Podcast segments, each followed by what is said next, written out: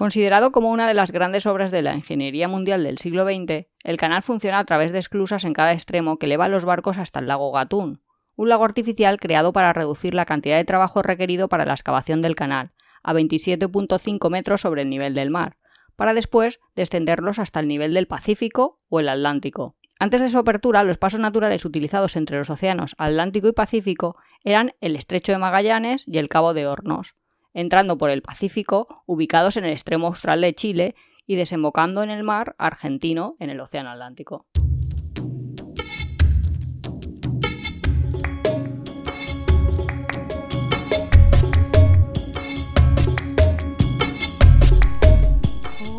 Bienvenidos a Tiempo de Viajes.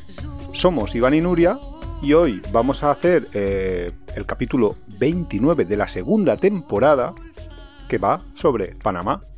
Pues sí, un capítulo monográfico sobre un destino que gusta mucho cuando los hacemos, a ver A ver qué tal, ¿no? A ver Pues, cómo nos sale. Sí que es verdad lo que decían del canal de Panamá, creo que le ha dado toda la vida a Panamá. Antes, bueno, quiero decir que es un país muy pequeño y que pilla justo en el centro que- del continente americano. A mí si me hubieras preguntado cuando, cuando fuimos a Panamá, que esto, nuestro viaje, como siempre nos pasa, eh, están pues los viajes nosotros los hicimos cuando los hicimos, no, no son viajes recientes. A veces os hablamos de viajes justo del momento, pero de normal, pues este viaje, por ejemplo, es de 2015.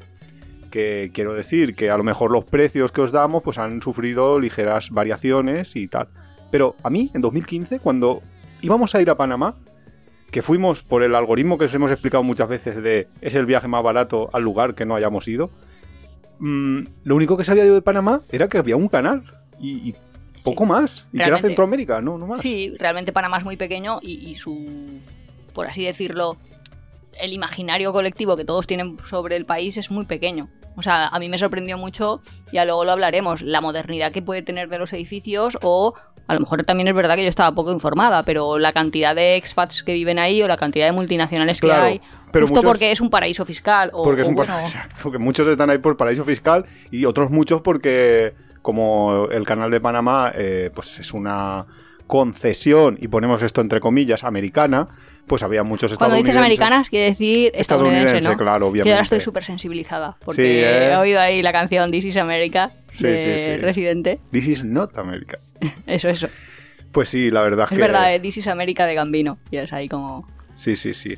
No, pero que sí que es verdad que si tú, y mira, y voy a conectarte co- con, el tema de Residente, eh, si este, este te- fragmento que ha leído Nuria al principio es de la Wikipedia, pero es que si te lees ese artículo, que es el artículo sobre el canal de Panamá que hay en la Wikipedia en español, es que es alucinante la historia de, de Panamá. Es que Panamá no existía.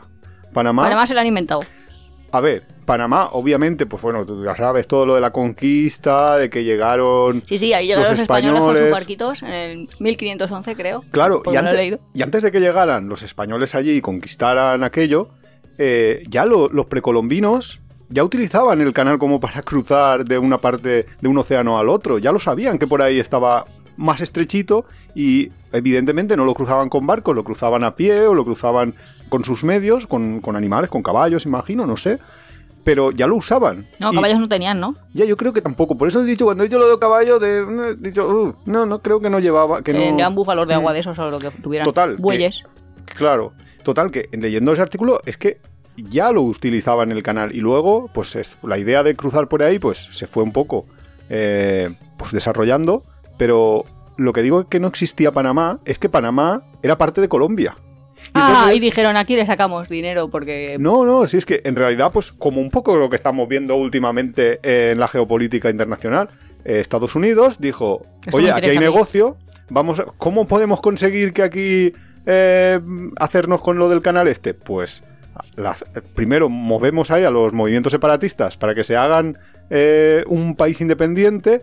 Muy pequeñito y manejable, porque si no nos metemos en una guerra con control, Colombia y luego ya pues lo conquistamos nosotros y nos quedamos con todo el dinero de, de cruzar los barcos aquí, porque si no, como leías tú, pues tenían que pegar toda la Eso es, lo que está, eso es lo que estaba pensando, que pasar de un océano al otro antes es, pues, la odisea del cano, ¿no? Quiero decir que eso, eso lo hemos hecho nosotros, de hecho, Eh, bajar pa- hasta... el Cabo de Hornos, Sí, pero sí, y pasar Cabo de Hornos, que vas con barco muy grande. Sí, sí, eso también es para vivirlo. Yo creo que es una cosa que sí, está es una experiencia de... Pero quiero decir, es te da la sensación de que va a naufragar tu barco.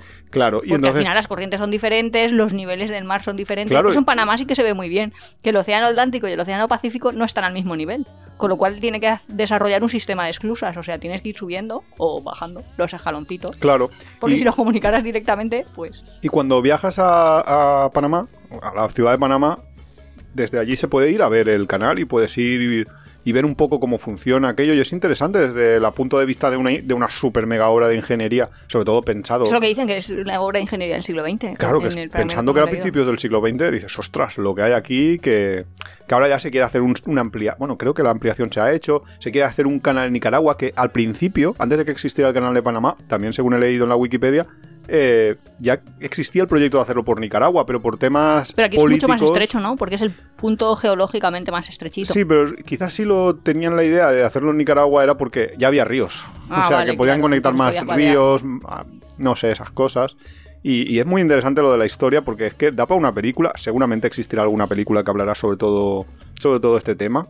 Que la verdad es que yo no conozco, pero seguramente habrá alguna Es película. que claro, es eso, de Panamá no lo conocemos mucho, o sea, no se conoce mucho, No. pero ¿qué piensas? ¿Pero cuánta gente es de Panamá? O sea, ¿cuál es tu posibilidad de haber Claro. de- coincidido con un viajero en un hostel que sea justo de Panamá? Es que tienen poquita población. Y luego- tienen población mucha extranjera, lo que hemos dicho ya de los expats, y, Y- mucha indígena. O, no si indígena y luego los, los panameños en sí como son una lo que decíamos antes que son un poco pues un, un poco no del todo un paraíso fiscal pues no salen al extranjero porque de- más o menos dentro de su país te, pues, es posible ganarse la vida no, no es como otros países que necesitas emigrar como Ecuador que aquí tenemos mucha emigración inmigración ecuatoriana.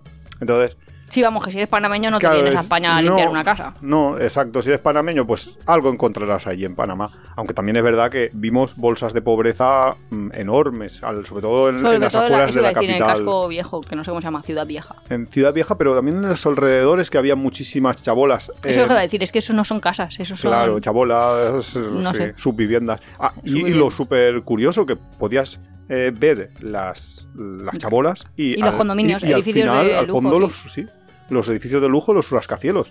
Que claro, eh, evidentemente, pues los rascacielos vive quien vive, no, no viven los la panameños es que podemos habitualmente. entrar después, pero sí que es una ciudad de contrastes. Sí, eh, y yo, a mí, quizás me sonaba un poquito lo de Bocas del Toro y ya está, ¿eh? No, yo no sabía nada más de Panamá antes de empezar a planificar el viaje. Bueno, claro, yo es que como soy perdida de geología, geología, geografía. Geografía. Bueno, geología tampoco, porque no sé si hay montañas, si está plano o qué.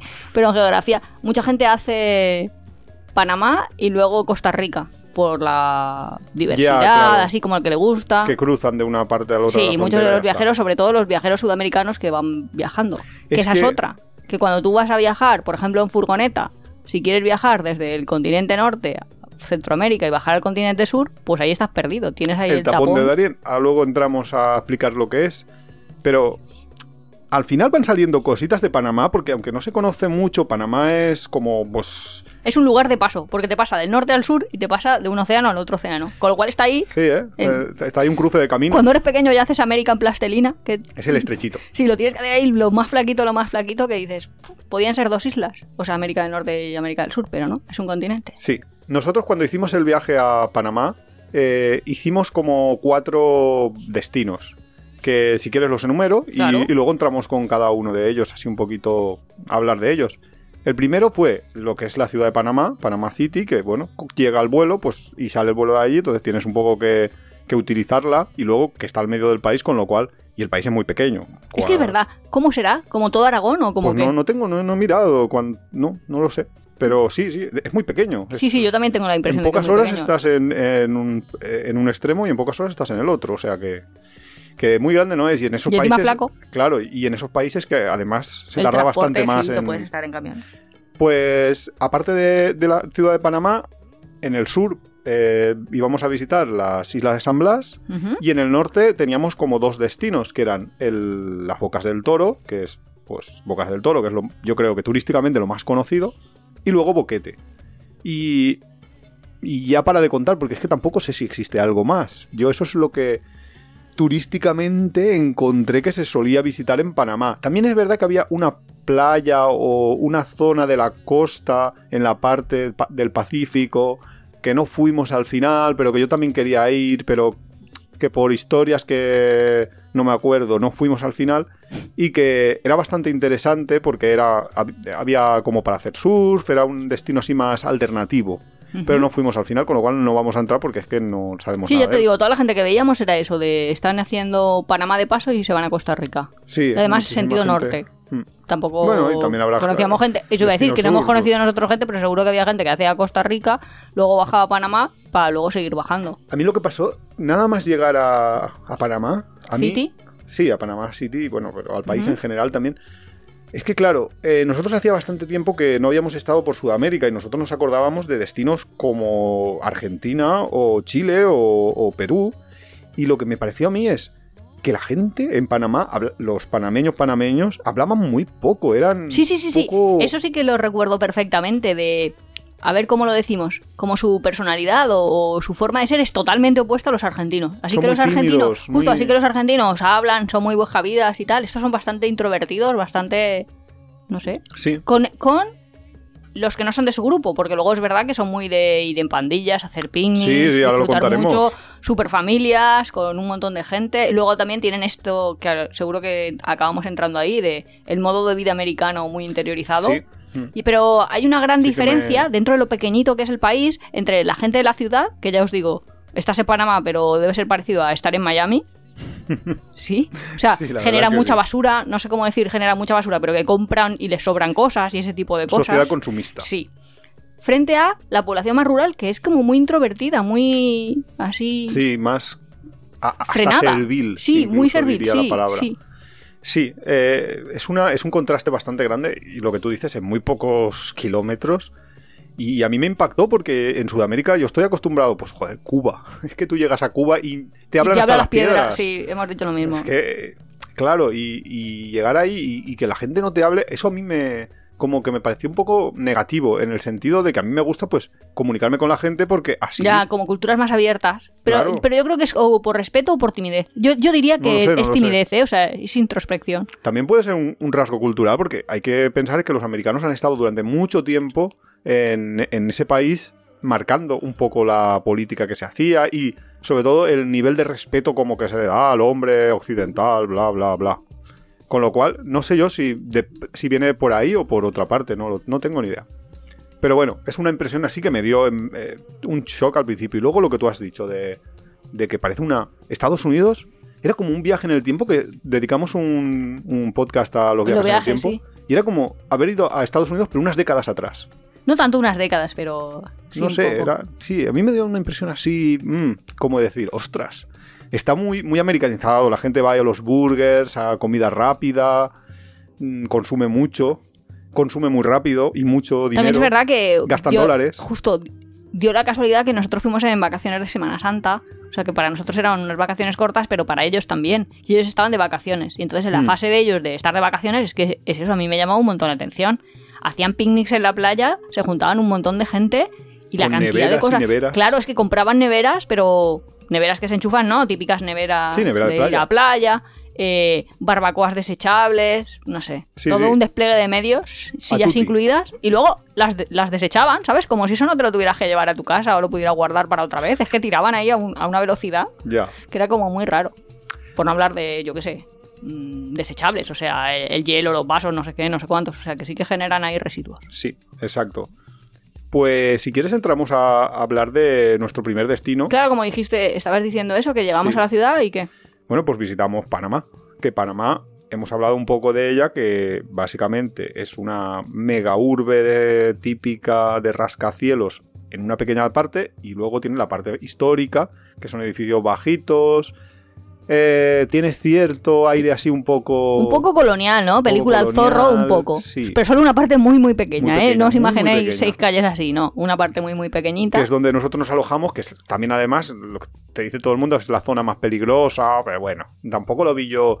Mm, no, no, no es. A ver, yo no lo vi peligroso, ni mucho menos. Pero las familias no salen a pasear por la noche, ni ves un ambiente familiar, ni ese tipo de cosas. Ya, que dices, esto, aquí pueden pasar Mm, mm, cosas. Sí, eso, que, ahí que la- tienes la ahí el recelo de, ostras, espera, espera, espera. Que el instinto viajero ahí se te pone en guardia. Sí, no es un, un sitio donde vas súper, súper tranquilo. Sí, a mí O sea, me si- recordó Si, cae la quizás- noche, ya... mm. Sí, a mí quizá me recordó a Nairobi, ciudades así como un poco... ¿Qué dices? Mm, aquí hay que ir con Sí, cuidado. Sí, que nadie se te quiere hacer. O sea, eso, que no se me acerque nadie porque si se me acerca tendría miedo. Exacto. Y, pero luego no pasó nada, ni tuvimos ningún problema, ni en sí, pero no lo nada. describiría como que mi primera impresión es es un sitio seguro. No, pero tampoco un sitio peligroso. O sea, pff, Pero si es que nosotros no vemos peligroso el Bronx. no, ya, pero yo qué sé, cuando veíamos en, en Río de Janeiro las favelas, pues en una zona de favelas, pues sí que te da más sensación de peligro. Que sí que es verdad que nosotros Sí. nos hemos metido en cada lugar que... Pero también es verdad que también había policía por todas Sí, las zonas, estaban cerradas, o sea, sí que tenías esa sensación de, vale, no pasa nada, pero ahora me apetece una Coca-Cola, pues no me apetece salir a conseguirla. Me quedo aquí donde esté. Por si acaso. Sí. Vale. Y luego, aparte de eso, ¿qué destacarías de la ciudad? Porque... Me llamó muchísimo la atención lo que os digo. No me parece Manhattan porque no me parece Manhattan, pero no he ido a Miami y me parece mucho como su frontline esta, su línea de costa con los jardines justo enfrente del mar, los edificios a la otra parte, eh, la gente patinando, los parques por ahí, o sea, esa La parte... cultura americana esta. Sí, y grandes edificios, muy grandes Muy grandes, edificios, eh, que son condominios. Esa parte me Hmm. pareció agradable, ¿eh? O sea, sorprendente, era algo que no, no me esperaba. Lo que pasa es que es verdad que son residenciales, que no es que hayan por ahí restaurantes o que hayan, ¿sabes? Que son Y- torres de o- edificios, de- torres de de edificios, torres de edificios, justo. También había muchos bancos, así como multinacionales. Claro, hombre, bancos. para blanquear necesitas el banco. Bueno, no, no, no sé, yo ya tampoco lo entré ahí en el detalle. Y muchos extranjeros también. Exacto. Y sí, y muchos extranjeros que están pues por, por esos temas, por temas de banca, por temas Sí, sí, pero del todo, canal. lo que yo quería decir es todo como una ciudad nueva. Hmm. Ahí a- al pelotón, edificios nuevos y todos puestos. Pero vamos, yo básicamente diría que si vas a Panamá, pues obviamente vas a tener que pasar por la ciudad de Panamá y lo más interesante que vas a poder hacer es visitar las, la obra del canal de Panamá y ver cómo pasa un barco, que ahí te puedes echar una tarde porque tardan un buen rato en vaciarse, llenarse las esclusas. Te puedes echar ahí un buen rato viendo... Nosotros no hemos ido, pero también la gente recomendaba ir ahí a museos de parques naturales y cosas de eso. Museos Sí. de parques naturales y todo eso. Lo que pasa es que nosotros eso pues nos gusta más Bueno, verlo Eso te iba a decir, es mejor en verlo. lo normal que en el sí. museo, pero por si a la gente le puede interesar, que también es bastante interesante. Pues sí, O eso lo pero, recomiendo. pero vamos, aparte del día de llegada, aparte del día de salida, tampoco diría yo que te pierdes nada si no vas a, a la ciudad de Panamá, diría yo, vamos. Hombre, no sé, pero un día sí, ¿no? Un día sí, hombre, el día de, para ver el canal, pues sí, y para ver Y las- para ver el casco antiguo yo también lo Ya, el recomendaría. casco antiguo, bien, sí, para pasearse y ver... es una todo, ciudad muy colonial. Sobre decir, todo ver el contraste ese de, de rascacielos con, con villas muy, muy, muy pobres. Eso es bastante chocante. Que yo creo que tengo una foto de gente viviendo bajo de un puente y al fondo se ven los edificios los edificios gigantes. Si la encuentro la pondré. Luego, siguiente destino que fuimos, nos fuimos a Bocas. Ah, fuimos a Bocas Tora. directamente. Sí. ¿Y en Bocas es donde estuvimos en el campingcito ese? Sí, en el camping La Y, que ahí conocimos a grandes nosotros, amigos. iba a decir, para nosotros es ahí como importante, porque sí, era un ambiente viajero. Sí, Viajero y de buscavidas, quiero decir. Eran como grandes viajeros en el sentido de, bueno, pues Gente que, lleva muchísimo tiempo. toda Sudamérica. Llevamos siete año. años y algunos de ellos siguen viajando todavía, o sea que Han pasado siete siguen, años. sí. siguen, siguen, y lo que llevaban antes. Y eran artesanos, digamos, o sea, Sí. eran las primeras personas que yo conocía de buscavida, por así Sí. decir. Artesano se explica bien lo que es, porque puede sonar. Pues Diferente. básicamente es gente con la que tú estás hablando súper bien y son viajeros y todo, pero todo el rato están haciendo, o sea, están hablando contigo tranquilamente, pero... Sus manitas no se están quietas. Justo, pensa sí, es como lo del traviajar que se lleva ahora también un poco de ellos siempre, siempre están pensando en cómo generar dinero, aunque no sea como para enriquecerse, sino para mantenerse en el viaje. Entonces, estos que digo yo que eran artesanos hacían pulseritas y hacían Claro. pulseritas y todo el rato estaban ahí haciendo pulseritas, pero vamos, que podían hacer pulseritas o podían hacer cinturones o podían hacer lo que sea, pero que los veías ahí, ahí haciendo macramé todo el rato. O sea, era producción, producción, producción, que dices, ostra, es más trabajo que un trabajo. Lo que pasa Hombre, es que es agradable para ellos. Pero es que estás charlando, claro. para- Yo lo recuerdo así, ¿no? En plan, estar charlando mientras hace la cena, mientras uno dice, voy a haceros unas sí. arepas esta noche, vamos a comer arepas, no sé qué, ¿sabes? Es- es- era un ambiente así súper distendido. Que por qué se daba en ese camping, en la Y, que yo siempre he recomendado a toda la gente que, que me ha preguntado por Panamá. porque era el más barato y era el único, de hecho, barato que había en Bocas del Toro, porque Bocas del Toro es bastante caro porque es así como un turismo bastante elitista. Y Siempre- porque además pensar que es una población que cobran dólares. Entonces ellos tienen dólares. O Sí. sea, Sí, es que Panamá no es barato. que ¿eh? no es que sea, eso decir, que no es Uganda, que es todo barato. Claro. Panamá es un país que es un pelín, un pelín caro para la región, pero bueno. Pero además, Bocas del Toro es especialmente caro dentro Porque de es un Panamá. destino turístico. Es su destino turístico internacional. Que por eso es por lo que más, o sea, por lo que, la gente, claro, claro. conocíamos más Bocas del Toro quizá que las islas de San Blas y sin embargo, eh, pues para mí no hay color, pero bueno, luego entramos. El caso es que eh, la Y era un camping, en vez de ser un hotel o un, O un hostel, hostel. era un camping. Entonces, Pero claro, tiene, tiene una parte común, porque nosotros lo recomendamos pues, para que la gente pueda ir. Hay cocina y todo eso, que no Claro. es un camping como aquí que te tienes que llevar todo, tus sillas, tus tal. No, allí hay hamacas, hay cocina. Claro, era un camping que tiendas tenía de sus campaña. servicios, claro. Y la tienda de campaña, de hecho, La, nosotros la no tienda llevamos no la nuestra. llevábamos la nuestra. No, la Nosotros alquilábamos. llevábamos la nuestra. ¿Ah, sí? Claro que sí. Y otros porque- la- y otros la alquilaban. Y otros la alquilaban, pero Eso iba a decir, pero, hay tiendas de campaña montadas. Claro, pero nosotros ya llevamos la nuestra pensando en San Blas, que ahora luego os contamos. Ah, Pero, es verdad, verdad, llevamos la Claro, tiendecita como ya esa. llevábamos nuestra tienda, es que además era muy barato. Y mucha gente que está recorriendo Sudamérica, eh, pues ya lleva sus tiendas porque. Sus carpitas que dicen ellos. Claro, porque ya saben que van a acabar en. Es la forma argentina de llamar a la tienda de campaña. Sí, entonces pues, pues ahí nos juntamos un montón de viajeros que, claro, la verdad es que la experiencia fue brutal porque, porque claro, Sí, lo que hicimos pandilla y nos lo decíamos- pasábamos bien. Sí, pero es que veníamos de lo que decíamos, de que la gente en Panama City no nos hablaba. O sea, los, los panameños, y de repente nos encontramos un montón de argentinos, eh, mexicanos, algún español. Sí. O sea que, que fue un poco así de, ostras, qué guay que es esto. De, aquí nos podíamos quedar una buena La verdad que temporada. nos gustó. Y de hecho mucha gente se quedaba ahí en... Y en- habían como varias playas, o sea, enfrente justo del camping también había una playa. Sí, sí, sí, Y, claro. O sea, quiero decir que estabas en la playa. Ahí conocimos, por ejemplo, a Leila, que es una viajando. artesana de, de, de estas que decía Nuria, Leila y su marido, bueno, su ex, Sí, Nacho. Nacho, su ex, porque ahora ya no. Siete años dan para mucho. Es que en siete años la vida Ha pasado una pandemia y de todo. La- el caso es que ellos eran artesanos y nos decían que haciendo pulseritas y vendiendo pulseritas que se habían saca- llegado a sacar 200 dólares en un solo día en Panamá. Y que claro, eh, viajaban así, ellos viajaban, eso sí, de playa en playa. Porque... Sigue viviendo eh, en la playa, en serio, yo sí, lo sí, pienso. sí, sí. Es, es gente que le gusta la playa, Sí, te sí, tiene sí, que sí, gustar mucho dice, la playa. "Ostras, Es que se ha pasado la vida en el Caribe, pero de Pero es playa que en playa. podría hacer un libro sobre las playas de Sudamérica. Es que Claro. es brutal, claro, porque te conoces todas las playas porque has, has- las has recorrido para hacer negocio y luego para Bueno, porque a ti y, te y mola es que también. ellos tenían una técnica de venta buenísima. Porque es que os lo estamos contando de cómo una persona vende pulseritas y gana 200 dólares, 200 dólares americanos al Es día. jodido, ¿Qué ¿eh? dices? Pero Dios, si habrán abogados que no ganarán eso al día. Eh, pues porque ellos se pues, es que se empezaban a hablar, te empezaban a hablar, te empezaban a hablar y luego ya era casi como, es que era el Patreon avance, an- avance del Patreon, iba a decir, antes del Patreon, que era apoya mi proyecto. O sea, primero te Sí, contaban sí. su vida y luego te sacaban ahí Sin enseñarte ni una sola pulserita. Claro, claro, claro. Primero te hablaban, te hablaban, te hablaban. Y luego tenían un sistema que podían patentar. O sea, era una maravilla. Llevaban ahí un rollo, ¿sabes? Como un pergamino que va todo girado. Pues ellos luego lo abrían. Ahí estaban todas las pulseras perfectamente colocadas, tal. Sí, sí, y las sí. vendían. Te, te las podían Y personalizar. encima ellos todo. habían viajado, bueno, iba a decir por todo el mundo, pero en verdad habían viajado por toda América y entonces tenían un sistema de valoración de precios muy a la inflación. Sí, sí. Entonces ellos decían que las pulseras costaban lo que costara un... ¿Cómo es? Como un Mac. Big Mac, ¿no? Un Big Mac de McDonald's. O sea, lo que te fuera a costar los menús baratos del McDonald's, pues eso te costaban sus pulseras. Así Sí. que en cada país lo iban graduando. Y luego, lo raro de la, so- la sociedad pan- panameña es que, yo os digo, que se iba la gente ahí a los grandes picnics, o sea, familias enteras que se montaban ahí la fiesta, porque Sudamérica sí que tiene como la apropiación del espacio público. Eso en Cuba también se ve mucho. Sí, Quiero decir que Eso está muy bien. Tú aquí vas a hacer tu cumpleaños y dices, voy a hacer mi cumpleaños, quedamos en las pistas de volei playa de San Juan Playa, que es lo que me pilla a mí enfrente de casa, y el ayuntamiento te dice, no señora, que usted no puede poner aquí mesas, sillas y hacerse un botellón o lo que le apetezca.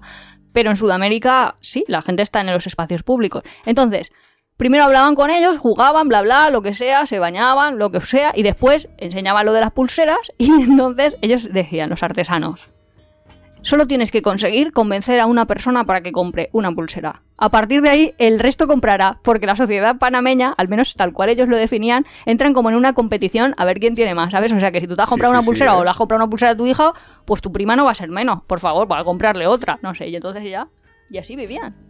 Sí, la verdad es que es curioso el, el, tema ese, pero es que nosotros lo vimos en directo también, como si alguien compraba algo de cualquier cosa, sí, sí, otro tenía ¿eh? que comprar porque es que no iba a ser menos. Solo tienes que conseguir convencer a una persona. Era como el rival más débil, pues en función de quién es más probable que me compre. Me dirijo a esa persona y ya. No tengo nada más que hacer. Exacto. Y si, o sea que si os pilla muy desesperados y os da por viajar, Costa Rica, Panamá. No, en general en, en Sudamérica es bastante común lo de viajar vendiendo artesanía. De hecho, nosotros le preguntábamos, pero ¿Y vosotros cómo habéis aprendido a hacer estas pulseras de macramé y todo Era esto? hace siete años, ¿eh? Y ya decían, pero si enseñan los españoles en, los vídeos de YouTube. Es que, ¿qué dices? Vale. Pero pulseritas de bolitas, sí, sí, sí. Pero claro, a los españoles... Pero es que, conocimos a, los otros, cuando tú has dicho preparan arepas. Sí. Los otros eran, la chica no me acuerdo qué, pero el chico era físico, era físico nuclear también. Y habían estado a la Complutense, lo típico, eran algo más pequeños que nosotros, pero habían acabado el doctorado. O sea, ya habían hecho su, licenciatura y su doctorado. Y después habían decidido también cogerse un gaviero o lo que sea para ver qué pasaba con su vida, porque tampoco que la situación laboral española fuera súper bollante, después de haber sido becario en la Complutense. Pues total, ellos lo que hacían era como una especie de restaurante, ¿no? O sea, montaban comida, hacían pizzas, Sí. Y dice que algunos días perdían dinero. ¿Por qué? Porque las pizzas no se vendían en, en Sudamérica. No era un negocio y entonces aprendieron lo del macramé y dijeron, nos vamos a ver todos los Pero vídeos. es que es súper extraño decir, vale, vamos a ver. Tienes un físico nuclear después de un doctorado que se va a dedicar a, abandonar el, negocio de las pizzas, porque claro, el negocio de las pizzas tiene tú tienes que comprar todos los ingredientes y, si lo vendes bien, pero si no lo vendes te los comen. Pero claro, entonces ya descubrieron el negocio de las pulseras. Así que acabamos nosotros que no nos hicimos hippies en ese momento, pues porque porque no le hice caso a Iván, que si no ahora siete años después seguiría haciendo aquí la vida de vendedor de pulseras. Pobre yo. Pues eso en cuanto a la gente y en cuanto a cosas así que le interesen a la audiencia. Hombre, a ver, a la, audiencia le puede interesar también un poco saber que en el hostel este pues puedes sí, encontrar y mucha porque además nunca sabe uno cómo va a acabar, ¿eh? Y que al final siempre es esa misma técnica. Eh, a mí me pasó mucho durante la vuelta al mundo que yo coincidía con la misma gente en los hostels, porque siempre íbamos al hostel más barato que había en Booking. Entonces. Ah, ya es verdad, es verdad, que te lo encuentras 15 días después que dices. Y decía, hostia, pero tú estás aquí y tal. Claro, porque. Porque ¿a dónde va? Pues al más barato. Y ahí está la mejor gente. ¿Por qué? Porque es la gente que no tiene dinero porque está viajando mucho tiempo. Y entonces son los que te van a, a enriquecer tu viaje más. Porque si te vas al hotel, al Marina Bay en Singapur, ¿qué te vas a encontrar? Te vas a encontrar. No, y sobre todo, ¿qué experiencias te puede dar para posibles situaciones de tu vida? Porque yo ahora, después de lo de Ucrania, pienso, ostras, ostras, ostras, espérate, que leí una frase que decía, lo único que tenemos son nuestras experiencias. Pues y es así como un poco de wow. Pero es verdad, es, ostras, que en cualquier momento sin que tú te lo plantees, tienes que empezar de cero, de cero con tus manitas. Claro, y lo que sepas hacer o lo que puedas haber imaginado es lo que vas a tener, exactamente. Pero bueno, aparte de todo este rollo del camping La Y, que super fans, ¿qué más hay en Bocas del Toro? Playas, ¿no? Básicamente son manglares, playas, una zona de selva para hacer senderismo, etcétera, etcétera. Hay islitas, porque puedes ir, cambiarte de islas, algunas con un puente, con lo cual puedes ir vía terrestre, otras necesitas un barco. Me acuerdo, por cierto, una, una anecdotilla. Cuando íbamos a ir a... No teníamos ni puñetera idea de qué ver ni qué hacer en Panamá. Se me ocurrió a mí mirar en Couchsurfing a ver que...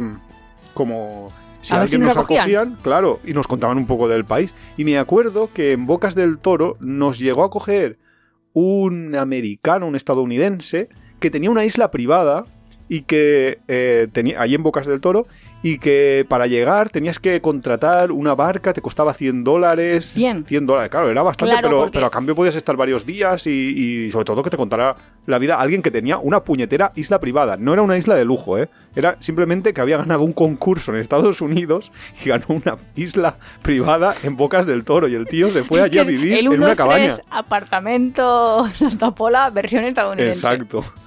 Oye, de hecho, en Panamá no estoy segura, pero en, en, algún...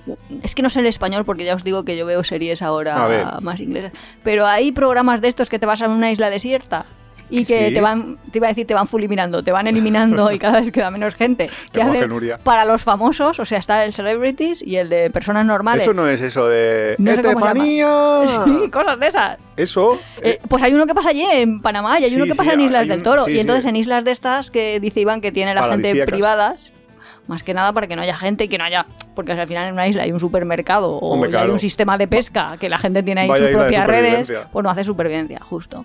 Pues este hombre se fue, se compró una cabaña y lo que pasa es que después, justo cuando Íbamos ya a íbamos casita. a ir y tal, que nos había dicho que sí, que, que a él le molaba mucho lo de recibir gente, que total... Más que nada para teníamos- hablar, porque estaba ya lo náufrago. Y, y que teníamos que acampar, o sea que tampoco es que nos hubiera dado una habitación o tal, sino que acampábamos en, el- en la isla, pero bueno, estabas en una isla privada y tal, y era el ambientillo ese. Pues el pobre se tuvo que ir por no sé qué cosa a Estados Unidos, con lo cual... Tuvo Nos quedamos que- en isla. Claro, nos dijo, Ah. sí, venís más tarde, pero no, ya no nos daba No nos cuadraba. no nos cuadraba ya el viaje. Pero, Pero bueno. es una cosa bastante curiosa de hay gente en Panamá con islas privadas. Es que es- Sí, sí, islas de estas que veis en los programas de la y tele. islas de estas sí, y luego hacer excursiones a islas, pues fuimos a la isla esta Basteiros, Basteiros, ¿no? y a eso costaba en esa época como 5 dólares si ibas directamente desde Sí. Bocas del Toro hasta... Con un, bar, con un barco así rollo, tac, voy- rollo autobús, más que taxi, porque no, no era privado. Sí, yo recuerdo también eh, cuando llegamos a Bocas del Toro, la llegada a Bocas del Toro fue bastante espectacular porque eran unas lanchas rápidas que vas ahí dando saltos por encima del agua. Sí, con más extranjeros. También hay un sí. sistema de ferry, que de hecho luego volvimos en ferry, creo. Que a mí me sonaba, me recordaba a mí a, las, a los barcos esos de corrupción en Miami, de los narcos Sí, persiguiéndose. es que de hecho parecía que se iba a caer un fardo y que iba a venir dos de la policía a perseguirnos detrás. Esa era como la... Esa era la imagen. La imagen. que teníamos de aquello. que tampoco estaba muy separado de las posibilidades. No, de las no, posibilidades, no en el de no. transporte de extranjeros, pero la utilización nocturna de las barcas rápidas podría ser. Exacto. Porque Iván lo ha empezado a contar, pero lo del tapón del Darier ese. Ah, bueno, ahora pensaba que cuando fuéramos al sur Ah, vale, eh, bueno, bueno, contaríamos lo vale. que hay en el sur. Pero bueno, Bueno, pues eh, vale, ya que estábamos en Bocas del Toro y hacíamos excursiones y habíamos dicho que íbamos Sí, a la isla Basteiros, a esta, Basteiros, a lo que yo me acuerdo de ahí sí. Es lo de la playa de las estrellas de mar. Ah, la playa de las estrellas de mar, que sí, que... Pues bueno, su nombre lo dice todo, ¿no? No, su nombre no lo dice todo, porque yo ahora acabo de decir la playa de las estrellas de mar y la gente dirá, uy, pues una playa con estrellas de mar. Vale, Sí. seguro que lo habéis visto porque es súper instagrameable. No son estrellas de mar, bueno, son estrellas de mar, sí, son estrellas de mar, te lo digo yo. Ah, digo, a ver qué son. Pero son gigantescas, o sea, es que puede ser tan grande como el torso de una persona. Claro, es O sea, eso es lo o más grande que tu cabeza. Que quiero decir que las estrellas son muy grandes. Las estrellas de mar son como los bichos estos. Sí, sí, le que- cortas un trozo y sale otra. No, Ah. como lo... no, hay algunos mariscos que no, que, que no tienen eh, fecha de caducidad, que están viviendo hasta que se mueren, porque siempre y siempre crecen. Ah, que no- pueden no sé tanto crecer de- indefinidamente. Lo que no sé si las estrellas de mar les pasa lo mismo. Que básicamente lo que les pasa a los animales estos es que crecen tanto que al final pues alguien se los come porque son muy evidentes. Pero a los crustáceos te refieres. pues no, esto es un Crustáceos, sí. ofidio, no, no. No, no, No sé si sí no o si no, pero no, son de la misma familia. No, digo, porque aquí, en, por ejemplo, nosotros en Calpe y todo esto sí que puedes ver estrellas de mar, pero te encuentras una estrella de mar que es- te cabe en la palma de la mano. Ah, no, pero es porque son subespecies diferentes. Ah, pues son es como los perros, eso. que hay perros pequeños y perros grandes, pero no por un perro pequeño le das mucha comida y se transforma en una raza grande. Eso es lo que decía. Entonces, No, son subespecies. entonces eh, en. Bocas del Toro tenemos al San Bernardo de las estrellas de mar, ¿no? Básicamente. Y además no son como patitas, son como. Es que no sé cómo decirlo. Son bueno, eso buscar eh, estrellas de mar, eh, playa de las estrellas de mar en, en- Bueno, a lo mejor ponemos alguna foto. Toro y- Aunque nosotros somos bastante respetuosos dentro de los hippies que somos, y ellos te dicen, bueno, puedes hacerle fotos, pero no las saques del todo es que eso del, no tienes que del sacarlas mar, del agua que las matas. porque, claro. Y entonces Claro. nosotros pues no nos hemos hecho la típica foto Instagram. No, pero las hacíamos dentro sí, pero de la lámina de agua. Sí, dentro del agua, pero que la gente se las pone ahí como en el cuerpo y cosas de esas. La gente es ahora muy que la gente gilipollas en sí. general. Aquí haciendo amigos con los No, enemigos de las estrellas de mar. Que es que en realidad son seres vivos. Estrellitas. Estrellitas. Bueno, Bueno. pero está chulo. Y luego también, en esa, es que ya os digo que biológicamente es bastante variado. O sea, Es que, claro, está al lado de Costa Rica. Costa Rica y que- Costa o sea, que hay Rica muchísima biodiversidad. claro. Y entonces, y además es, es más limpio que en otras zonas del Sí, mundo. la verdad es que las playas están normal, normal limpias. lo- y si no, alguien va y son. limpia. Sí. Sí, Eh, eh, también está lo de Red Frog. La que playa Red sí, que sí. son, sí, mola mucho eso. Unas ranitas enanas, enanas, enanas, como, como la uña de un pulgar, más o menos. pero súper venenosas. ¿Ah, sí? Sí. Pues la gente no las cogía. Bueno, con la hojita o qué. Bueno, Luego te tienes que lavar bien las manos y todo eso, porque son. son yo no las cogía porque no las cogía. Pero no sabía que era súper venenoso. Yo porque eran venenosas, yo sí que lo sabía. Pero Ah, bueno. pues no. Son como monedas, están muy chulas. Claro, lo Además que se ven. pasa es que la, la playa de, de Red Frog eh, está como a la otra parte de la isla, tienes que llegar por una senda. Nosotros fuimos por esa senda y también es verdad que ya lo habíamos leído, que esa senda es relativamente peligrosa porque han habido asaltos a gente, a turistas que van a la playa y todo esto. Entonces, claro, porque si tú eres un mangui panameño, te metes ahí claro, y dices, el único que en pasa mitad- por este sendero va a ser el tonto el turista. Exacto. Entonces, eh, mm, lo que hace la gente normalmente para ir a la playa esta de las, de las ranitas es pillarse un barco que le rodea la isla, te cuesta 20 dólares y ya te quitas de problemas de, de posibles atracos y demás. Nosotros es que nos metimos por allí, Porque éramos ya la pandilla. sí, que éramos, éramos bastantes, entonces dijimos, hombre, a todos pues no nos van a robar si vamos aquí 10 personas. Y además, Y además no llevamos nada, que lo habíamos dejado todo Además, en el es verdad que no, no llevábamos nada. Pero bueno, y, y claro, el sendero tampoco fue fácil porque estaba había Porque llovido y estaba todo lleno de barro. Eh, bueno, teníamos una amiga que ya lo contamos en un momento, eh, en un podcast que Todo el rato ahí no tenía que haber venido, porque he venido, no sé qué. O sea, antes de meteros en senderos, mm, Sí. mirar ahí lo escarpado que puede ser el terreno. Que igual hay que subir porque- montaña y bajar montaña porque ir de una parte de una isla a otra parte de la isla. Normalmente las Parece islas poco, pero- volcánicas planas no son. No sé si es que la gente no se ha parado a pensarlo. Pero si las rodeas por mar, perfecto. Pero si las tienes que subir y bajar, pues te cansas. te cansas. Y en la playa esta de las, de las ranitas, lo que hay es muy buen surf. Porque la otra parte te hace como. Tienes un mar súper calmado porque te hace bahía, te hace, te- está cerrado. Y en la playa de la otra tienes muy buen surf, con lo cual si te gusta surfear, mucha gente va allí, se alquila una tabla y, y se pasa ahí el día surfeando. Mientras.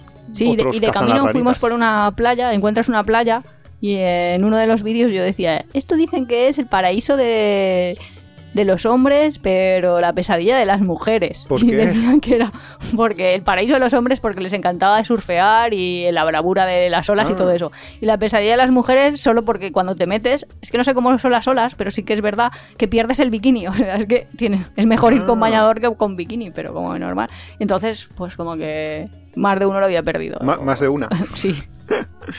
Pues eh, no lo sabía, no, no me acordaba yo de ese detallito. Pero claro, sí es verdad que el mar estaba muy, muy es movido. bravo, claro. Y luego, ¿qué más te acuerdas así, destacarías de, de Bocas? ¿Tienes algún No. recuerdo así? No, no es que la comida tampoco. Ahí justo no probamos ahí nada especial porque como nos cocinábamos Bueno, nosotros. en de- algún claro, en el... Sí que recuerdo que a la hora de salir de Bocas, no sé cómo estuvo, pero hicimos dedo y nos paró un camión. O sea que debe ser facilísimo también hacer autostop. Sí, claro. Pero que eso ya sí, pasa no, no, en en Panamá Panamá, bastante. en Panamá bastante. Luego contamos cómo ir a lo de San Blas, que básicamente tienes que hacer dedo.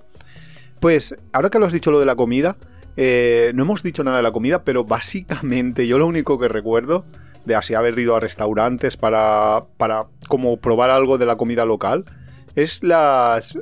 No sé cómo lo- lo- le llaman, pero vamos, básicamente su comida es como mezclar... mm, ¿Cómo es? Lo de... arrojo frijoles. Eso, arroz y frijoles, ¿no? Que eso es como para sustituir la carne. Claro, Tú porque eso lo sabes bien. consigues aminoácidos de alto valor nutritivo cuando mezclas los dos en una misma comida.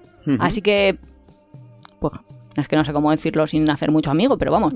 Ostras, a ver. No, que quiero decir que con ingresos bajos o con gastándote muy poco dinero comiendo, consigues. Consigues lo mismo que la carne. Claro. Que eso es un gran consejo para los viajeros que mm, viajan durante mucho tiempo y no tienen grandes ingresos o que quieren gastar poco, pero quieren alimentarse bien. Tienes, tienes que mezclar legumbres con arroz.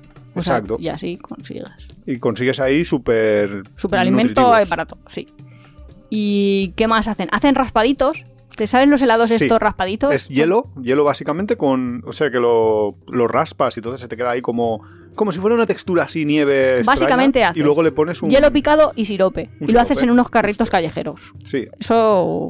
Que aquí en Alicante puedes encontrar ese. Porque. Pero claro, es de sudamericano. Claro, en Sudamérica, en varios países, como en Ecuador y tal. En Alicante, nosotros en el mercado de la Nucía, que Hay es un una mercado que, que- siempre os recomendamos, eh, si venís a Alicante, en el capítulo de Alicante del podcast de, sobre Alicante que hicimos, os lo recomendábamos. Y allí Hay un sitio, sí. Hay, hay un sitio de. Luego ahí también hay otro sitio, pero es argentino. Hay como un asador ahí. Hecho en hierro Sí, forjado, sí, en está ese mismo también. mercado. O sea que ese mercado, y además que es muy barato, y os lo recomendamos, si os gustan los, los rastros, o si os gustan los mercaditos, o si no os gustan también. Vale. Bueno, luego una cosa muy muy característica de Panamá Sí. es el marisco. Que luego Claro, en la es que a mí me isla, gusta el marisco, en las lo islas también lo haremos, que hay de todo, o sea, desde, Sí, sí, claro, desde más todo lo que sale del mar pequeñito, allí. que son camarones, Es que hasta langostas. Es que imaginaros un, un país que está rodeado por dos océanos y a muy poca distancia, con lo cual, claro, la variedad en pescados, en cosas que salen del mar es brutal. Y luego, pues ya el siguiente destino que hicimos es Boquete. Boquete yo sí que no me acuerdo. Antes Ya me lo has sé dicho ya de qué es boquete, qué es boquete. Puede que me acuerde un poco de... ¿Habían como pinturas, grafitis en las paredes o algo así? Eh, sí, vale, en un sitio de la ciudad, del pueblo, porque realmente es muy pequeño. Sí, Boquete es como una especie de colonia, en Ecuador también existen y en otros lugares también existen, de occidentales que les gustó ese lugar y montaron ahí... Como Goa en la India, digamos. Sí. Sí, Ah. sí, sí, exacto. Lo que pasa es que Goa, por ejemplo, fue porque eran los hippies que iban a... a- A la India. pues claro, hacían la, su ruta de la seda, la hacían completa y acababan ahí en la India muchos y otros continuaban. o- Y entonces, eh, en, en ¿Boquete? Boquete, creo que son básicamente americanos y alemanes lo que, Mm. los que viven allí. Pero básicamente hay mogollón de... Bueno, cas- primero hay un pueblo núcleo, como decíamos antes en Panama City, pequeñito, histórico, de casas pequeñas, de humildes. Y luego hay, pues, los típicos chaletazos de, Ah, de la gente que vive allí ya vive, todo el año. sí, que vive un poco más en las montañas, sí, y, y gente que se va a jubilarse de Estados Unidos y, y se queda a vivir ahí en, en un sitio, pues que... Más soleado y más caribeño. que yo digo, a lo mejor esta gente que vive aquí estaba trabajando en el canal en los años 70 o 80 y luego di- dijo, ostras, me molaba más la vida allá que aquí. Que aquí es todo, o sea, en Estados Unidos, que es todo súper caro, está todo más eh, Sí, se han contaminado. Y se han comprado ahí una casita y están viviendo la mar de bien en su retiro de oro. Es que claro, como parece Miami, pues tampoco le veo yo... O sea, sí, habrá gente que le gusta. Miami, sin haber ido.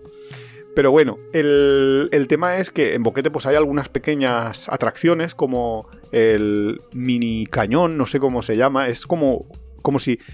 Esto que en los dibujos de pequeños, cuando había un terremoto, no se abría la tierra, así se separaba en dos y caía el, el coyote o... Sí, como pasaba- una falla. Sí, como una falla que se abría así. Pues eso pasó, se abrió ahí como Hombre, es que tectónicamente eh, Panamá son la unión de dos placas. está, está ahí en mitad del esto. Entonces ahí se abrió la tierra, habían como 5 metros y, ese cañón se llenó de agua. Y entonces la gente va ahí a refrescarse y saltábamos ahí al agua. ¿Tú no te ah, acuerdas? sí, un poco sí. Básicamente Pero era eso. eso. No, no había más. Sí, pero me estaba imaginando ahí en plan el Gran Cañón del Colorado y no, es en plan el laguito. Sí, por eso le llaman el mini cañón, porque es pequeñito, es, es, es un sitio básicamente de la gente del pueblo de, de ir a bañarse y está muy divertido. Nosotros ese día que fuimos allí íbamos a empalmar y a ir a otro sitio que eran unas mm, fuentes de aguas termales que se llama La Caldera o algo así. Ujú. Pero es que hacía tanta calor, habíamos estado divirtiéndonos ahí muchísimo y dijimos, bueno, nos quedamos toda la tarde en el cañón. Es que ves, ya empezábamos con el slow travel y eso Ya, que era hace tiempo. ya. Muchas veces si quieres ir a más sitios, como que estás tiempo también transportándote, que no llevas ahí tu propio coche, pues al final prefieres ver menos, pero más intensamente, más profundidad. Claro. Y luego en, eh, en Boquete también había un volcán, ¿vale? Que, claro, toda la zona es volcánica, pero había un volcán en especial alto que yo me acuerde que no fuimos al final y que todos los viajeros que nos encontramos en el hostel, que también estuvimos en un hostel, no me acuerdo cómo se llama, pero estuvimos en un hostel bastante chulo y con bastante... mm, Vida viajera. Sí, viajeros que nos decían, no vayáis porque eh, vas, vas a subir a un volcán y luego vas a llegar allí y todo está lleno de antenas y una carretera que te subía. Y vas a decir, pero ¿Para qué subir ¿para aquí qué si todo voy a este Sí, sí. sin, sin sentido y no es ni bonito por las antenas, por todas las... Eso a veces que también pasa en algunos sitios. pero en- Claro, es que hicimos ese capítulo de decepciones un poco viajeras y tal. Sí, pero y que el hombre no respeta mucho Nada. la belleza de la naturaleza. Nada. ¿Qué dices? Pero no tenían esto algún tipo de, no sé, protección.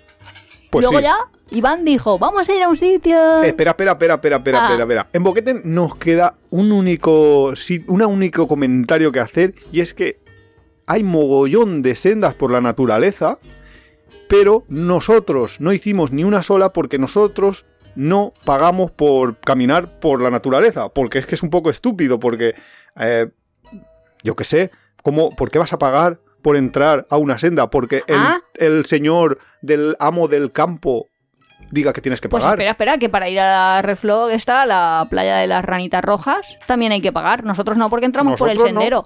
Pero porque si entras ahí por el sendero, pues como los del pueblo, pero si No, vas directamente en las barcas claro. rápidas, también te hacen pagar. Es que o te atracan Tres- los, atracadores de la, de la senda, del camino, o te atracan En, los en del realidad en puerto. ese momento eran 3 dólares, porque lo he mirado, que tampoco es que fuera así mucho por persona, pero realmente es que nosotros pensamos, es que no estamos contribuyendo nada al, al desarrollo del pueblo. Estás pagándole Y era al- ahí al a tres se señores caseta. alcoholizados para comprarse su ron, su ginebra, su vodka o su whatever que ellos bebies- bebiesen, que básicamente es Es que es como... coco, coco fermentado Es que es un directamente. poco, a mí eso me da la impresión, y eso pasa en muchos países, en Indonesia y todo, me da la impresión que es un poco, Sí, en Tailandia incluso. sí, en algunos lugares de Tailandia también, aunque eso creo que está desapareciendo en Tailandia, bueno, o estaba desapareciendo afortunadamente, pero me da la impresión como los gorrillas que... Sí, que hay por aparcar tu coche por- te que tú hacen- aparcas tu coche en un lugar público y te vienen ahí a que les Que pagues. encima has Y tenido es- tú la suerte de encontrar el sitio, porque es que si te lo hubiera dicho, Y en realidad es que parece como que si no les pagas es como una especie de amenaza de velada de que te- le puede pasar algo a tu coche. O sea,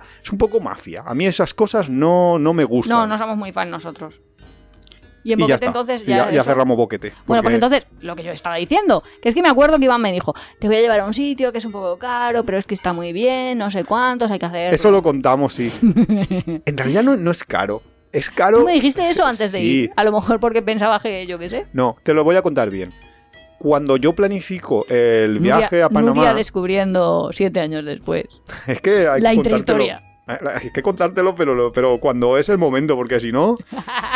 A, a ti no te tenían que haber llamado Nuria, sino Noria. Porque el no siempre está delante. Qué tonto. El caso, que cuando eh, tú planificas y te pones a buscar en internet, al menos en aquel momento, luego yo, por ejemplo, lo conté en apeadero.es y yo estoy seguro de que otra gente lo ha contado porque, porque lo he visto luego. Y no, y no sé si han ido, pero bueno, en fin, eso es otra historia. En aquel momento, cuando tú buscabas, lo único que te decían para ir a las Islas de San Blas era que te fueras en un tour. ¿Vale? ¿Qué cuesta un tour? Un tour cuesta a partir de 200 dólares por persona por tres noches. ¿Y qué te incluye un tour? Un tour es, te recogen en Panama City, te llevan hasta el puerto de donde empiezan las islas de San Blas, tú te llevan en un barco a una de las islas que más o menos tú has elegido, en, en un cataloguito que te han enseñado con cuatro fotos, Ahí las postales. exacto, y te dejan ahí los tres días con tu casita y tal. Luego te recogen y te vuelven a Panama City. Eso es básicamente el tour. Entonces, yo, habiendo leído eso y en previsión de a ver si falla todo y tenemos que hacer esta opción, no nos queda más remedio porque yo quería ir a San Blas, porque las había visto en las fotos y explica un poco cómo es San Blas, para que la gente se haga una idea, porque es que... Yo es creo que lo, hemos contado, ¿no? Por lo Sí, menos el otro día lo en anécdotas, ahí donde me puse el huevo en la sí. Pues básicamente eh, es un archipiélago de islas de una comunidad que llamamos... Creo que unas 360. Dicen Sí, que hay sí, una ellos por dicen cada que tienen una por cada día. Eh, una comunidad que son los indios punas estos, que son las que los tienen. Entonces, pues claro, cada isla es pequeña. Mm. Es muy pequeña. Hay algunas que es una isla, una palmera y ya está. Pero Hombre, es no. arena transparente, o sea, eh, perdón, agua transparente, arena blanca, Claro, claro, pececitos en barrerita de coral. muchos peces en, en su entorno. Son islas ideales. Lo, lo típico que te imaginas cuando dicen Hombre, hay- Caribe. algunas deben de ser súper lujo porque... Sí, sí, sí, sí. Una de hija lujo. de la Preisler que se ha casado con un tenista. Sí. Dicho así Guau, es... la- la- Cotilleos, Nuria. Eso te iba a decir. Verdasco con la a, hija me, de Boyer. a mí me llega justito saber quién es la. Pues Imagínate. da igual, se casó en una de esas. O sea que ahí hace. Puedes alquilarla para más cosas que ir ahí a. Claro, que ir de turismo, claro. Sí. Aunque ¿qué- ¿de qué iban ellos? en fin.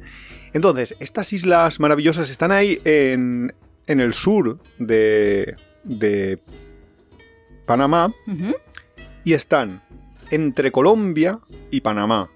Y los indios Guna tienen una especie de autonomía que se ganaron a base de una guerra contra los panameños. De manera que les dejan que, su- que ellos gestionen sus Su propio propios archipiélago, sí. Las islas Sí, son sus suyas. propios ingresos y todo. Y además es súper curioso porque a veces ves a los, a los Guna que van a la ciudad, a Panamá, y van con su taparrabos a veces. Sí, sí, van con el taparrabos, con sus collares ahí.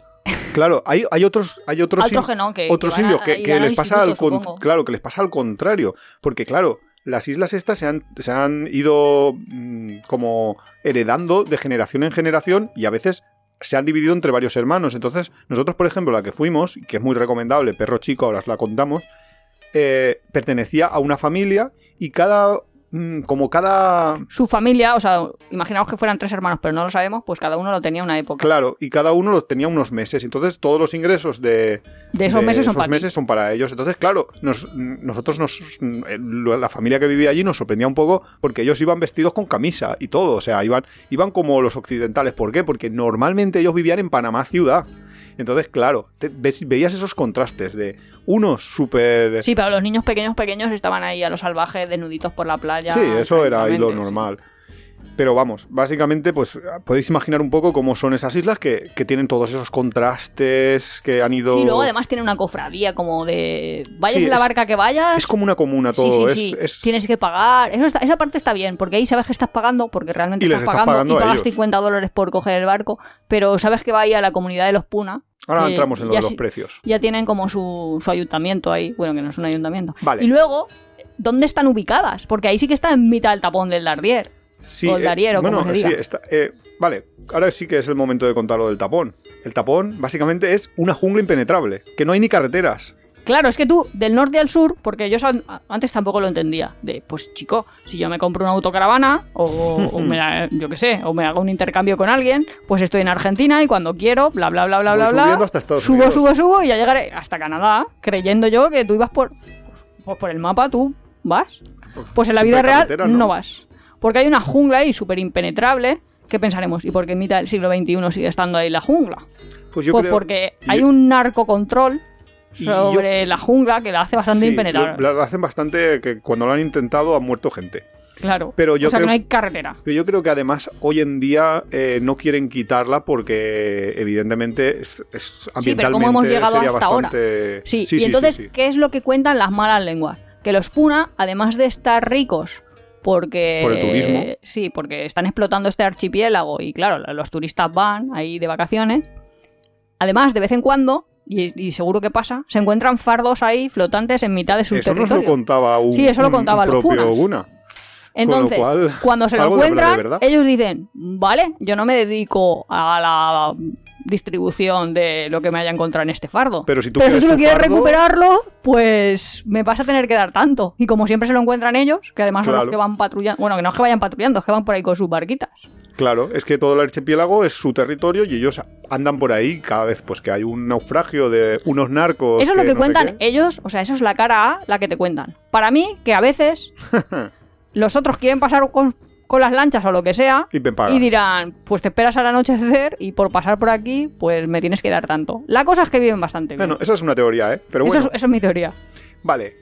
Estás en Panamá ciudad y quieres ir a- al San Blas porque, Al archipiélago. porque es lo mejor que hay en Canadá, en Panamá, Panamá, sin ninguna duda. Tres opciones. Lo primero, el tour que hemos hablado antes. Pagas 200 dólares, 400 una pareja y te vas tres días en todo cerrado. Puedes menos días más barato, pero tampoco Bueno, te sí. baja tanto. Y puedes más días también si quieres y te sube un poquito. Esa es la opción mínimo. Yo también te diría que te, que te quedes tres días. Claro. Segunda opción, ir por libre. Por libre, bueno, hay una, hay una tercera opción por ahí que, ya que hablábamos del tapón del Darién, mucha gente que viaja del norte al sur o del sur al norte, viajeros mm, que están viajando bastante tiempo, pues ahí llegan y tienen un problema y volar por encima del tapón es muy caro.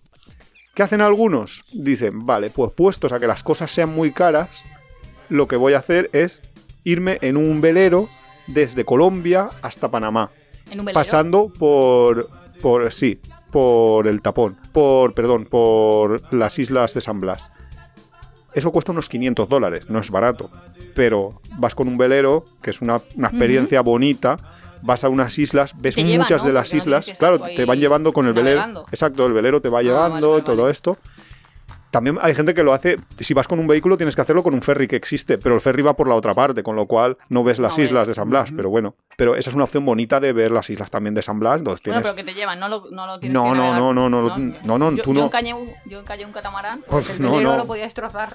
Pues no, no, no, no, tú, tú no lo conduces. lo pilota otro. patrón, ¿eh? Pero eso sí, si tenéis algún barco yo no... No, no, no se lo dejéis. no me lo dejaría. Bueno, entonces tienes luego la, la manera de ir por libre, que una manera por- de ir por libre fácil, fácil, fácil es pillas un taxi que te lleve hasta el puerto de- desde donde salen los barcos. Ah, a... bueno, claro, puedes ir en taxi perfectamente. Entonces, para eh, la opción está del taxi, si sois, vari- sois bastante gente, pues no hay ningún problema. Y si no, lo más barato que yo encontré en aquel momento de 2015, que no sé, esto habrá subido, 60 euros por persona de por cada trayecto, o sea, 120, una pareja, 240, y lo tenías hecho y te llevaban desde Panamá Uf. ciudad hasta el puerto Cartí. Creo que mucho más ahora, ¿eh? Vale, y nosotros lo hicimos por 3 euros, 3 dólares. ¿Cómo? Muy En sencillo. autobús, un trozo. Claro. En Albrook, que es una estación de, de trenes, que es de autobuses, perdón, que es el centro neurálgico de todo Panamá, desde donde salen hacia todos los sitios, te pillas un autobús hasta Cañita, que tú dices, ¿qué coño es, Cañita? verdad. Pues un de pueblecito. pronto, yo ya me acuerdo, bajamos en el cañita este que era la nava. Y yo, pero por aquí va a pasar algo. No, no llegamos a Cañita. Ah, baja- porque bajamos antes. Bajamos ¿no? antes. Sí, que los del autobús que era un cruce, ahí. Sí. claro, no te le- y es muy importante que le digas al conductor, déjeme en el cruce de San Blas. Sí. Y que tú vayas también atento porque se pueden olvidar, que nos ha pasado muchas veces, y te llevan hasta Cañita y acabas Bueno, lo en es que Cañita. castellano, pero lo malo es que se olvidan. Y lo bueno de Cañita es que, bueno, al final es la cosa más grande, no diremos ciudad, pero tampoco pueblo. Pero por lo menos no te vas a morir el núcleo urbano más grande y, y tienes alojamientos, con lo cual podrías sobrevivir si se pasan. También te recomiendo una cosa, que si vas a hacer esto que, que estamos explicando, lo hagas de bien pronto por la mañana, porque cuando se hace de noche, entonces sí que puede ser peligroso. Quedarte por mitad de la noche en, a saber dónde de Panamá. Porque no ya solo... hemos dicho que es lo que pasaba en el sur y cómo consiguen dinero, o sea que tampoco. Claro, con lo cual... ser secuestrado. Claro, entonces tú simplemente te pillas. A primera hora, a las, te levantas a las 6 de la mañana, a las 7 estás pillando el autobús a Cañita desde Albrook, paras en el, En el cruce. en el cruce, a- a Isla, a- en el cruce a San Blas, exacto, y desde allí te pones a hacer dedo. Nosotros tardamos, ¿qué? ¿Media hora en, en que nos parara alguien? Nos pararon unos italianos que también, que trabajaban en una multinacional o no sé qué, y que les habían invitado el fin de semana, bueno, a hacer team building, vamos. Que se iban a una de las islas, todos los de la empresita. Y ya está. Claro, entonces te paran allí, eh, haces el, el dedo hasta el puerto, luego te cobran los Guna una entrada de 20 dólares, te cobran 30 dólares por el barco para llevarte a la isla que tú quieras. Nosotros recomendamos Isla Perro Chico, no por nada, sino porque estás justo en el medio y después desde allí puedes hacer excursiones a No, otras. yo recomendaría Isla Perro Chico porque tiene un barco hundido. Tiene que un barco hundido. cómo se llama eso, que nunca lo sé. Sí, un pecio. Ah. Eh, Y eso, es- eso es muy chulo porque ves los pececitos. y hay mucha gente que va solo, o sea, que van, que están en otras islas alojados y que se van a, a la Perro Chico solo para el pecio este, o sea que Claro, es que ver todos los pececitos alrededor del barco hundido es, Es- como bastante chulo. Y todas las mañanas a las 7 de la mañana yo me encontraba con una mantarraya, con lo Que cual... es la amiga de Iván. Sí, bueno, hasta que el día que me atacó, que tuve que salir nadando, a- vamos, cagando leches, me dejé el... ¿Cómo se llama? Los El frontal- snorkel. Ah, el snorkel. Me lo dejé por ahí, tuve que ir luego a buscarlo porque me acojonó, porque una mantarraya, quieras que no, tiene un pedazo de Aguijón. colmillo o aguijón de 20 Claro, claro, claro, centímetros. claro. Eh, eh, la picadura es mortal. Sí, sí, puede serlo, sí, sí, por eso que... que- Yo, de hecho, sí, hace poco. Y hice- cuando digo mantarraya, la gente se puede pensar que es pequeñita, ¿no? Estamos hablando de animales de 4 5 metros de, longitud. Yo creo que tenías miedo, ¿eh? No, no, no, no, A lo mejor dos metros. Dos metros de ancho, pero de largo. Ah, que bueno, contando su aguijón ese. Claro, Ah, bueno, la cola, Bueno, es la cuatro, cola. cuatro no lo sé. Bueno, da igual, luego lo miraré. Muy grandes, de estos que tienen motitas que son blanquitos con motitas en la espalda, de esos, no de los pequeñitos de la playa. De los pequeñitos de la playa es muy fácil verlos. Este, ha- haciendo snorkel eh, es difícil ver eh, estos bichos, pero en las islas de San Blas se ven.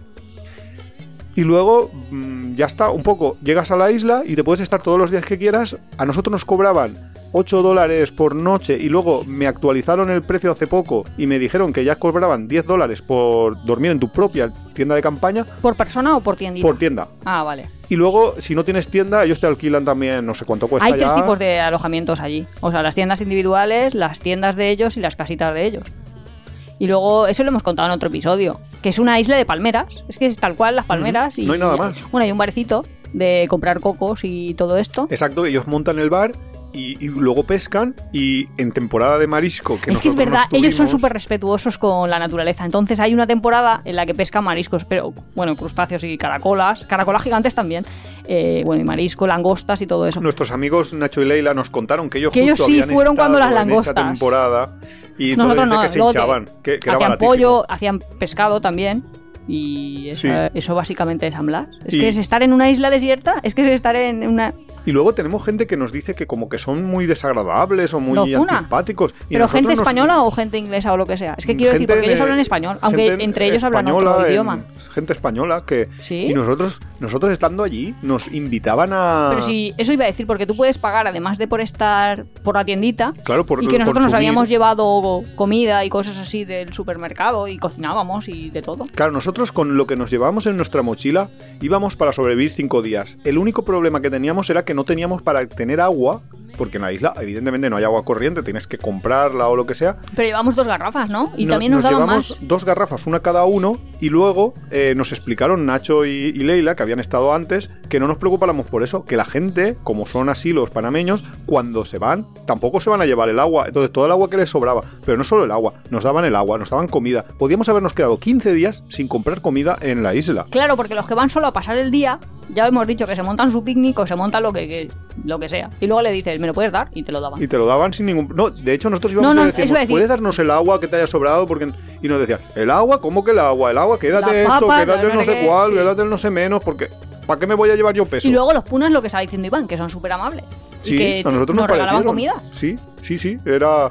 Son un poco borrachitos porque por las noches se montan sus fiestecitas y ya sobre todo como hay muy pocos que- turistas, pues Claro. Lo más peligroso que te puede pasar y tener cuidado es si acampáis que te caiga un coco en la cabeza. eso también, ¿eh? Cuidado es donde montáis la tienda. Lo más peligroso porque tú veías ahí, cloc, cloc, y caían cocos. Sí, caían cada cinco minutos había un coco en el suelo. Sí.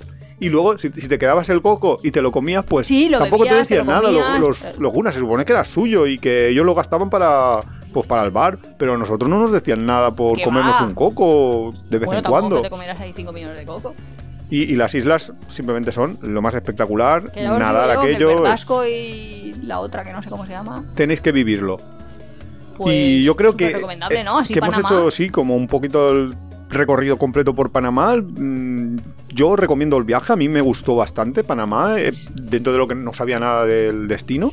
No, no, y además guardamos memorias. O sea, Sí, sí, que- tenemos buenos recuerdos. Sí, lo único malo es eso, que no te pilla de paso. Porque no te Bueno. pilla de paso ni de arriba para abajo ni de abajo para arriba. Quizá un poco de arriba para abajo, o sea, todos los viajeros que nos estén escuchando que quieran ir a Costa Rica, pues a lo mejor que se planteen Costa Rica, Panamá, Sí, por bajar a las islas de San Blas. sí. Yo lo dejo ahí. Y nada más, eh, la semana que viene tendréis un nuevo capítulo, como cada jueves. Y nada más por nuestra parte. Nos vemos. Hasta la semana que viene.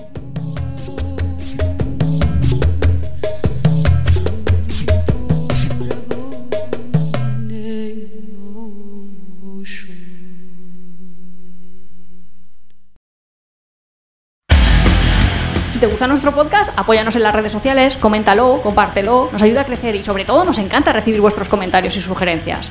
No olvides suscribirte en las principales plataformas de podcast para recibir cada semana tu capítulo de tiempo de viaje. Estamos en Google Podcast, Evox, Spotify, Radio Viajera. Nos encontramos en apeadero.es y en Twitter e Instagram como Apeadero Viajero, todo junto, Apeadero Viajero. También estamos en Facebook.